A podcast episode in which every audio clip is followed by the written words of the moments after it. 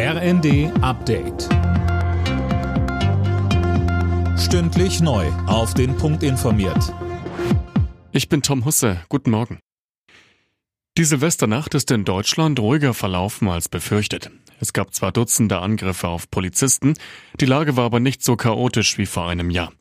Vinzenz Kasch von der Feuerwehr Berlin sagte im ZDF, was neu war in diesem Jahr, war, dass wir nicht mehr so schwere Angriffe hatten. Es waren vornehmlich äh, ja, Böllerwürfe oder Beschüsse auf fahrende Fahrzeuge, sodass zum Glück in diesem Jahr keine einzige Rettungskraft nach jetzigem Stand verletzt wurde.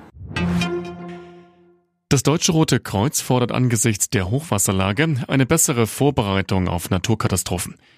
DRK-Präsidentin Hasselfeld sagte der Rheinischen Post, die Defizite seien eklatant, etwa bei der materiellen Ausstattung. Von dem Bewusstsein der politisch Verantwortlichen nach der Flutkatastrophe im Ahrtal sei jetzt nicht mehr viel übrig. Vor allem Niedersachsen, NRW und Sachsen-Anhalt haben gerade mit Hochwasser zu kämpfen. Die FDP-Mitglieder haben sich dafür ausgesprochen, die Ampelkoalition mit SPD und Grünen fortzusetzen.